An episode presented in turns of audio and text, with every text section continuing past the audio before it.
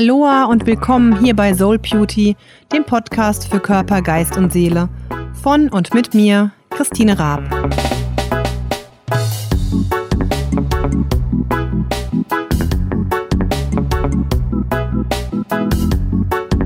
Hallo meine Lieben, schön, dass ihr heute auch wieder zuhört hier beim Podcast Soul Beauty, wo sich ja alles so ein bisschen um, ja, Schönheit im Inneren und im Äußeren und Körper, Geist und Seele dreht.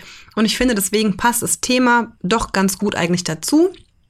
Wir sind ja gerade so in der Special-Woche. Ich habe diese Woche Anfang Oktober genutzt, ähm, einfach im Rahmen des Pinktober, des Breast Cancer Awareness Monat, also das, der Monat, wo auf Brustkrebs einfach aufmerksam gemacht wird und wo das weltweit ein großes Thema ist ähm, ja, möchte ich einfach nutzen, um auch hier nochmal speziell über die, das ganze Thema zu sprechen, weil ich ja einfach selbst auch erkrankt war und äh, ja, einfach deswegen euch so ein bisschen auch aus meiner eigenen Erfahrung berichten kann. Und weil ich eben der Meinung bin, dass da ähm, grundsätzlich auf Brustkrebs oder auch andere Krebsarten, dass man da wirklich ein Stück weit hinschauen sollte. Wir leben in einer Gesellschaft, wo Krebs einfach eins der, der Krankheiten ist, was am meisten am meisten da ist, in welcher Art und Weise auch immer. Und ähm, es gibt eben ganz, ganz viele Möglichkeiten durch Vorsorgeuntersuchungen nicht was für sich zu tun. Also die Vorsorge selber hindert den Krebs nicht daran zu kommen oder ja einfach auszubrechen oder wie auch immer. Aber es hilft eben, dass es frühzeitig erkannt wird und dann auch entsprechend frühzeitig behandelt werden kann. Und wie ich schon mal gesagt habe, wir haben das große Glück hier in, in einem Land oder in einem Teil zu leben, wo einfach auch die Behandlungsmöglichkeiten entsprechend gut sind, wo das auch gemacht werden kann. Und da meine ich jetzt nicht mal nur irgendwelche dritte Welt, arme Länder, wo das vielleicht nicht möglich ist. Also schon allein, wenn man Richtung Amerika guckt, wo die ganze Krankenkassen, Krankenversicherungsversorgung eben nicht so ist wie hier, ähm, muss ich einfach sagen, haben wir wirklich ganz, ganz großes Glück.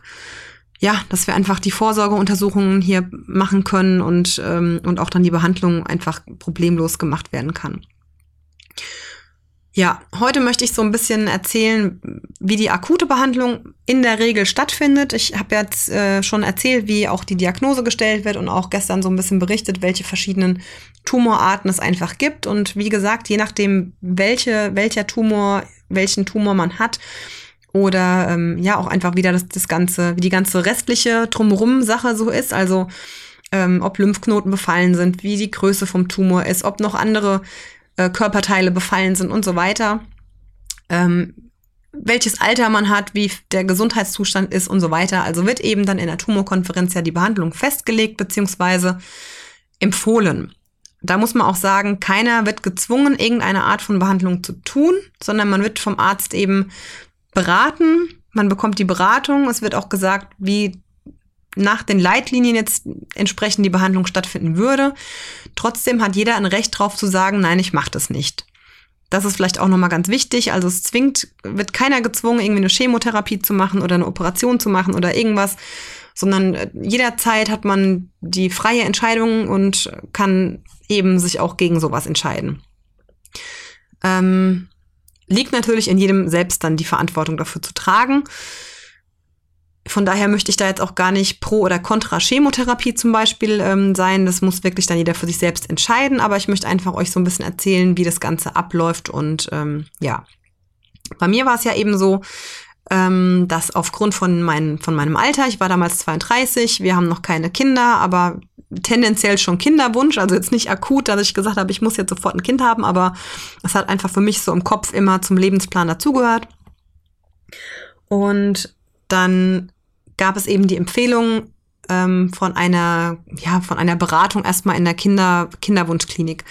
Da konnte ich bis dahin überhaupt nicht wirklich was mit anfangen. Also ich wusste gar nicht, ich habe mir da überhaupt kein Bild davon gemacht. Und als ich dann aber direkt ähm, nach der Behandlung eben da die, die Beratungs-, den Beratungstermin ausgemacht habe und dann erstmal gecheckt habe, was es eigentlich ist, also dass es darum geht, eben halt so künstliche Befruchtungen und diesen ganzen Kram äh, zu machen, war ich schon nochmal erst irgendwie äh, nochmal geschockt quasi, also zu der ganzen Diagnose eben auch noch dieses ganze, diese ganze Thematik. Und wir haben uns dann auch dafür entschieden, eben so eine Kinderwunschbehandlung zu machen. Das heißt, in, in meinem Fall war es so, oder in unserem Fall, äh, dass wir dann so eine Hormonstimulation gemacht haben über ungefähr zwei Wochen. Das habe ich vorher alles mit den Ärzten abgeklärt, ob ich das überhaupt machen darf, weil ja bei mir der Tumor eben äh, auf Hormone reagiert hat. Habe ich ja gestern so ein bisschen erzählt, was da die Unterschiede sind. Und im Grunde gab es aber eigentlich nur zwei Möglichkeiten in der Kinderwunschklinik. Entweder man macht eben eine Hormonstimulation, dann wird eben, ja, werden eben Eizellen gebildet. Im Normalfall hat man ja jeden Monat nur eine, die dann ja abgeht, wenn man eben seine Periode bekommt. Und in dem Fall werden eben dann die so stimuliert, dass mehr Eizellen da wachsen oder entstehen oder einfach da sind und dann in der Operation werden die entnommen und dann entweder unbefruchtet oder befruchtet eingefroren. Die zweite Möglichkeit, und die ist aber noch relativ neu, ist, dass ähm, ein Teil, das eben Eierstockgewebe entnommen wird und eingefroren wird. Das ist die wesentlich günstigere Variante. Ich weiß nicht mehr genau, was es damals gekostet hat, denn es ist auch so, dass man diese ganze Behandlung selbst bezahlen muss.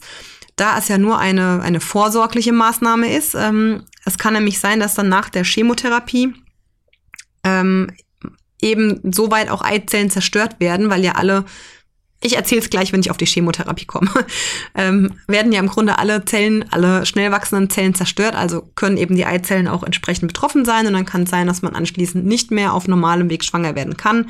Und deswegen äh, kann man das eben vorsorglich machen, ist aber nichts, was von der Krankenkasse bezahlt wird, weil es nicht akut ist. Also das schon mal am Rande. Und ich meine mich zu erinnern, dass diese ganze Eierstockentnahme und Einfriergeschichte so um die 500 Euro gekostet hätte und die ähm, diese Hormonbehandlung und Eizellenentnahme aber ein paar tausend. Ich weiß nicht mehr genau, wie viel es insgesamt war und ich bezahle auch jetzt aktuell noch äh, jedes Viertel oder jedes halbe Jahr dann entsprechend Lagerungsgebühren. Und ich glaube, insgesamt waren das irgendwas um die 3.000 bis 4.000 Euro, was es dann in Summe kostet mit Medikamenten, die man dafür kaufen muss. Mit, äh, ja, einfach der Operation, mit den Lagerungskosten und so weiter. Also ist schon eine ganze Stange Geld, was ich auch ziemlich heftig eigentlich finde, dass man dann ähm, ja, zum einen, man kriegt die Diagnose und man muss dann trotzdem noch so weitläufig das Leben planen und muss sich jetzt Gedanken machen, will ich später mal Kinder haben oder nicht. Ähm, und ich habe auch einfach überlegt, lassen wir es sein und äh, lassen nachher quasi das einfach drauf ankommen und entweder es klappt oder es klappt nicht, so von wegen Schicksalsfügung und so. Aber irgendwie dachte ich dann auch so, naja, wenn ich dann in, in fünf Jahren Kinder haben will und dann die Ärzte sagen, naja, hätten sie damals das gemacht, dann wäre es jetzt kein Problem, dann wäre das wahrscheinlich eine Katastrophe einfach gewesen. Und deswegen, ja, habe ich oder haben wir uns dann dafür entschieden, es eben zu machen. Aber es ist trotzdem ganz schön heftig, weil man dann auf einen Schlag ähm, ja nicht nur eben jetzt damit umgehen muss, dass man Krebs hat, sondern eben auch diese ganze, ja, diese ganzen Entscheidungen treffen muss und, und was man macht und eben so, so weitläufig das zu planen und die ganze Zukunft irgendwie ein Stück weit davon abhängt. Also, ja, das könnte ich jetzt irgendwie ein bisschen beschönigen, aber möchte ich nicht, weil es auch eigentlich nichts zu beschönigen gibt. Das ist einfach mega scheiße und äh, man muss dann Entscheidungen treffen, die einfach extrem wichtig sind und die Entscheidung kann einem halt auch keiner abnehmen.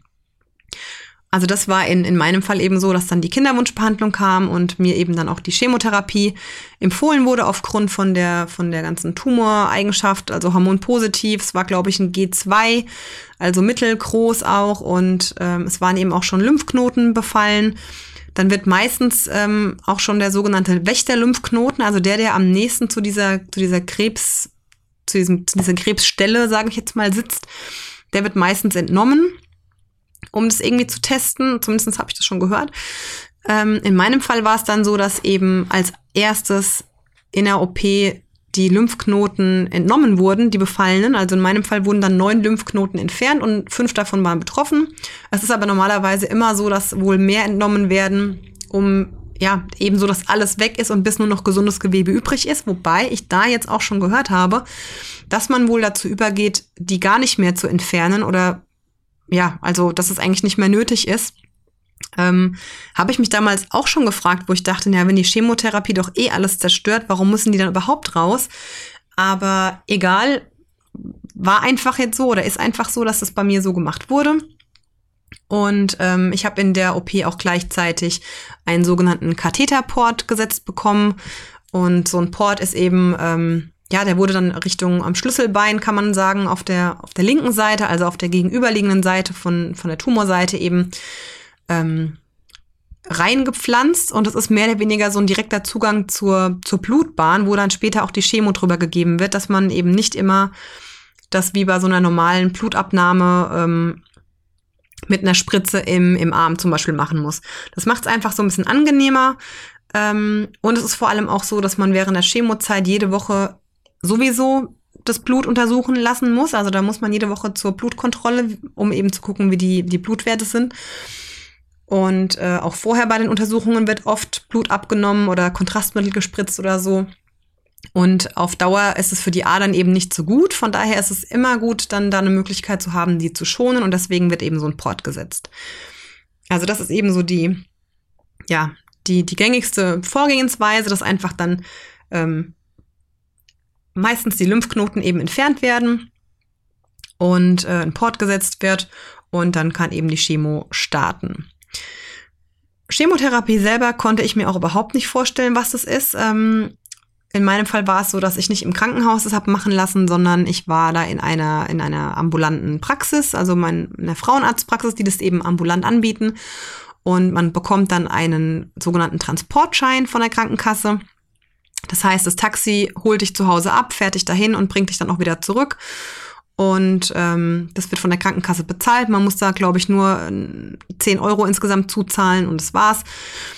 Weil es nämlich so ist, dass man nach der Chemotherapie meistens nicht mehr selbst fahren kann, beziehungsweise kommt es auf die Chemotherapie drauf an. Da gibt's auch verschiedene, verschiedene, ähm, ja, einfach Mittel oder Methoden. In meinem Fall war das ähm, die TAC, also das ist die Abkürzung für die Medikamente.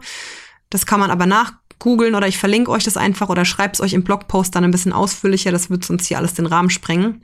Ähm, ganz ähm, gängig ist auch noch mal viermal EC und dann noch zwölf, äh, zwölfmal irgendwas anderes. In meinem Fall habe ich sechsmal diese TAC-Lösung bekommen im Abstand von drei Wochen. Und es war dann eben so, dass man, ähm, also in meinem Fall, ich kam dann morgens in die Praxis, dann wurde da meistens nochmal, ähm, dann wird man eben auf den Stuhl, also in dem Fall auf den Stuhl oder auf eine Liege gelegt und kriegt dann so einen Infusionsständer nebendran. Dann wird eben der Port da angestochen mit einer speziellen Portnadel und dann sitzt man eigentlich nur rum. Also ich saß dann immer so, ich glaube, vier, fünf Stunden rum. Das Zeug tropft dann da äh, langsam rein. Es darf nicht zu schnell reintropfen, sonst wird es einem leicht schlecht. Man bekommt auch vorher nochmal speziell eine Infusion ähm, gegen Übelkeit. Also ich glaube so wie MCP-Tropfen oder Womex oder halt so irgendwas, aber auf jeden Fall was gegen die Übelkeit. Ich hatte auch schon Tabletten, die ich zu Hause nehmen musste ähm, an dem Morgen gegen Übelkeit. Und ähm, ja, TAC sind eben drei verschiedene Medikamente, die laufen alle der Reihe nach durch und jedes Medikament ist, glaube ich, so im Schnitt eine Dreiviertelstunde durchgelaufen. Also sprich, das dauert zwischendrin immer eine Runde ähm, Natzel, also Natriumchlorid, also Kochsalzlösung. Und ja, dann sitzt man halt einfach da und das läuft alles sozusagen über den Port rein. Man hat einen Infusionsständer nebendran, also sprich, wenn man zwischendrin rumlaufen will oder irgendwie auf die Toilette muss oder so, dann ist das alles kein Problem, dann kann man das machen. Und ich habe in der Zeit dann einfach gelesen oder irgendwie mir einen Podcast angehört. Ich habe damals ziemlich viel Quizduell gespielt. Ähm, es ist auch echt ratsam, sich was zu essen mitzunehmen und dann eben zu essen in der Zeit. Und in meinem Fall ist jetzt so, mir macht das, also mir hat's nichts ausgemacht, das Essen, ähm, was ich damals mitgenommen habe, auch heute noch zu essen. Ich habe aber auch schon von Leuten gehört, wenn die beispielsweise während der Chemo immer Käsebrot gegessen haben, dass sie dann anschließend das nicht mehr konnten, weil die das dann immer damit verknüpft haben und dann denen schlecht wurde oder so.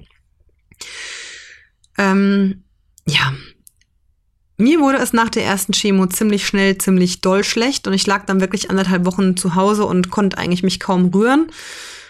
Hab dann mir nochmal extra andere Medikamente auch geben lassen, also einfach Womix in der Apotheke geholt und habe dann bei den zukünftigen Chemos das so gemacht, dass ich immer direkt vor Ort, wenn ich, wenn die Behandlung fertig war und ich eigentlich dann nur noch aufs Taxi gewartet habe, habe ich schon direkt mir so zwei Womix ähm, eingepfiffen und bin dann meistens auf der Taxifahrt schon müde geworden und habe mich zu Hause hingelegt und direkt geschlafen.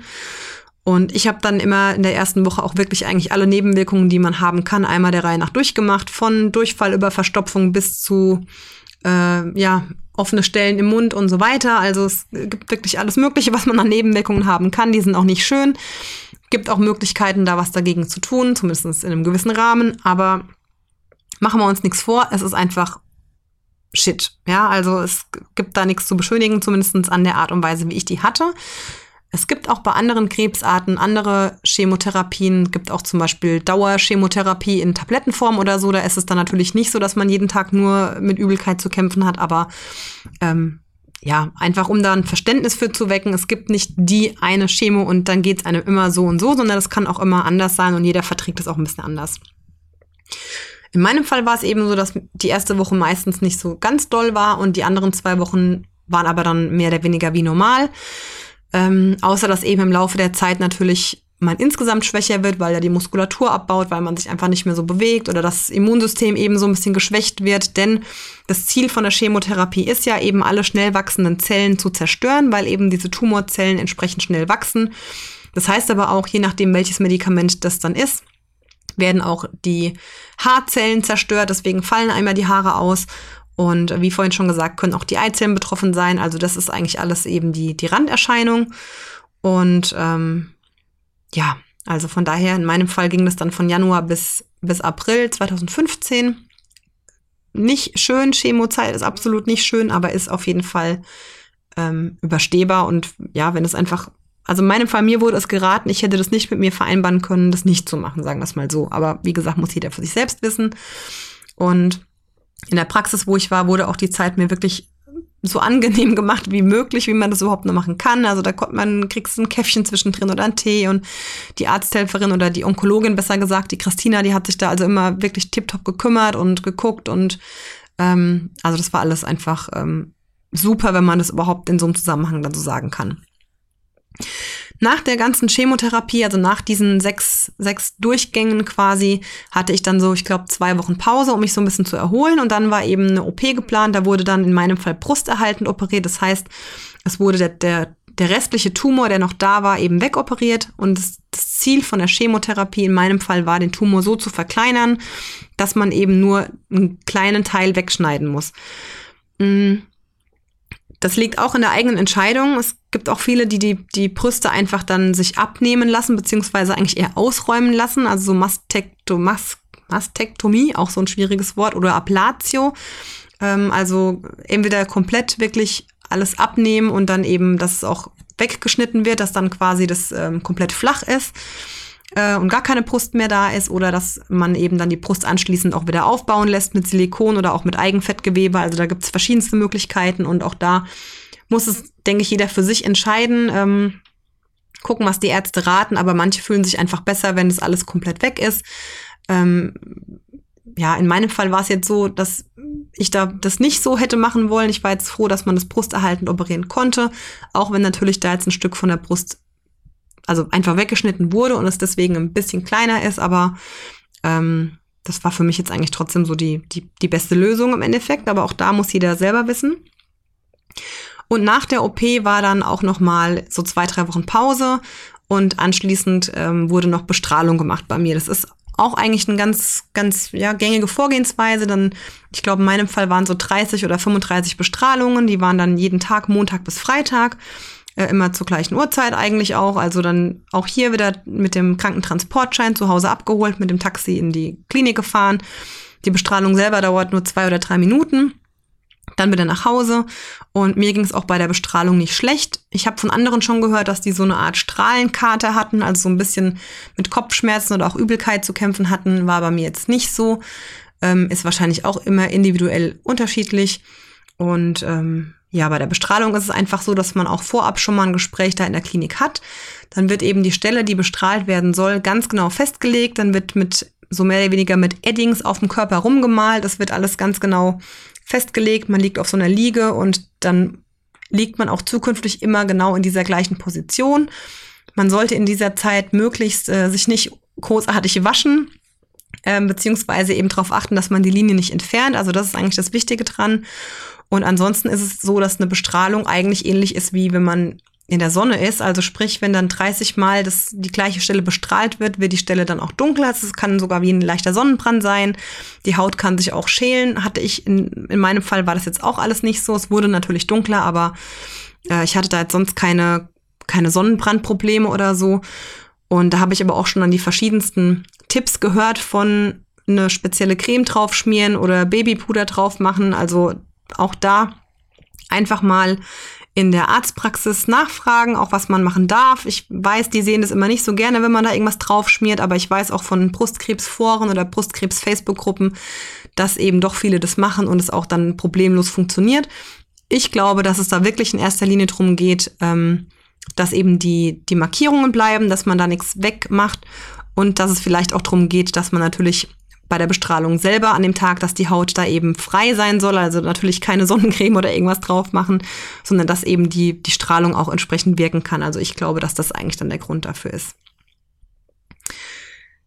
Genau, das, ähm, ja, das war jetzt irgendwie doch eine ganz schön lange Folge, glaube ich. Ich habe gerade mal geguckt, knapp 20 Minuten. Also ähm, ich hoffe, es ist irgendwie verständlich. Hm, ich mag eigentlich das nicht zu umfassend alles machen oder zu komplex, obwohl es alles natürlich sehr kompliziert auch ist. Aber ich hoffe, ihr könnt euch ein bisschen vorstellen, wie das alles abläuft, also wie einfach so eine Chemotherapie abläuft, wie das mit der OP sein kann, wie das mit den Lymphknoten, mit dem Port und so weiter ist, wie die Bestrahlung normalerweise gemacht wird. Und ähm, ja, in meinem Fall war es dann eben so, dass die komplette Behandlung von Januar bis Ende Juli gedauert hat, also insgesamt dann wirklich äh, komplette sieben Monate. Also es ging am 2. Januar direkt los mit der ersten Chemo und die letzte Bestrahlung war, glaube ich, so am 28. Juli oder so. Also ja, kann auch bei anderen noch länger dauern je nachdem, welche Chemo eben auch gemacht wird oder wie eben die ganzen, ja, die ganzen Terminierungen sind. Es kann auch sein, dass zwischendrin eine Chemo mal verschoben werden muss um eine Woche, weil die Blutwerte nicht gut sind oder so. Also das ist alles relativ individuell. Und genau. Wie gesagt, die ganze Akutbehandlung ist sicherlich nicht die schönste Zeit im Leben, aber es ist alles irgendwie überstehbar. Ähm, es muss auch keiner sich irgendwie rumquälen. Also wenn ihr zu Hause seid und es geht euch schlecht oder ihr habt, keine Ahnung, Durchfall, Verstopfung oder sonst irgendwas. Also alles auch Themen, worüber es jetzt nicht gerade schön ist, vielleicht zu sprechen.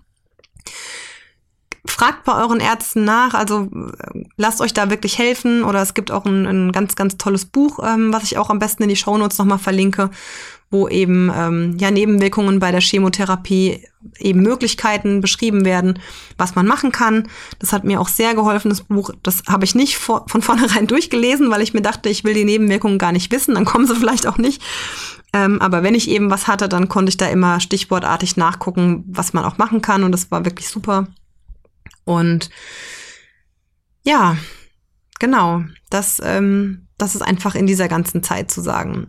Was vielleicht noch interessant ist für auch Freunde von Betroffenen, ähm, mir ging es in der Chemo so, dass auch gerade diese Appetitgeschichte ziemlich schwierig war. Ähm, ja, dass man einfach im, im einen Moment Hunger auf was hat, im nächsten Moment nicht mehr. Also da an alle, die drumherum damit zu tun haben, vielleicht einfach Verständnis haben für die, ja, für die, für die Erkrankten in dem Moment und versuchen denen auch wirklich ähm, das Leben einfach so angenehm wie möglich zu machen und zu helfen und vielleicht zu kochen, aber dann nicht sauer sein, wenn derjenige trotzdem nichts isst. Oder wenn jemand sagt, ich habe jetzt voll Bock auf Nudeln mit Tomatensauce und dann man sich Mühe macht und es kocht und der dann sagt, nee, ich kann es jetzt nicht mehr essen, dann nicht sauer sein oder so. Das ist keine Absicht, das ist einfach, ähm, ja, ist dann einfach so.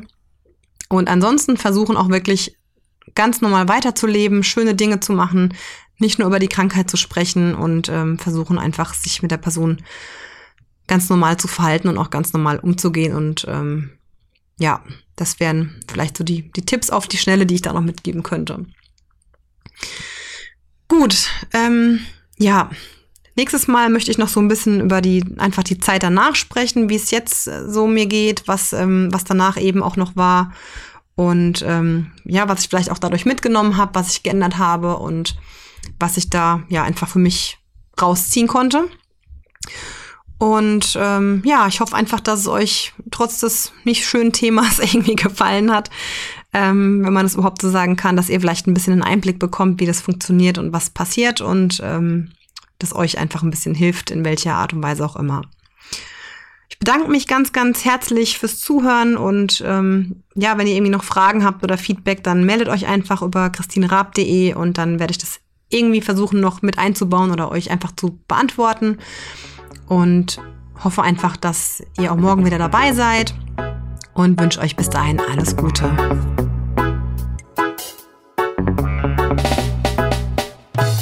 Vielen Dank, dass du heute dabei warst und mir deine Zeit geschenkt hast.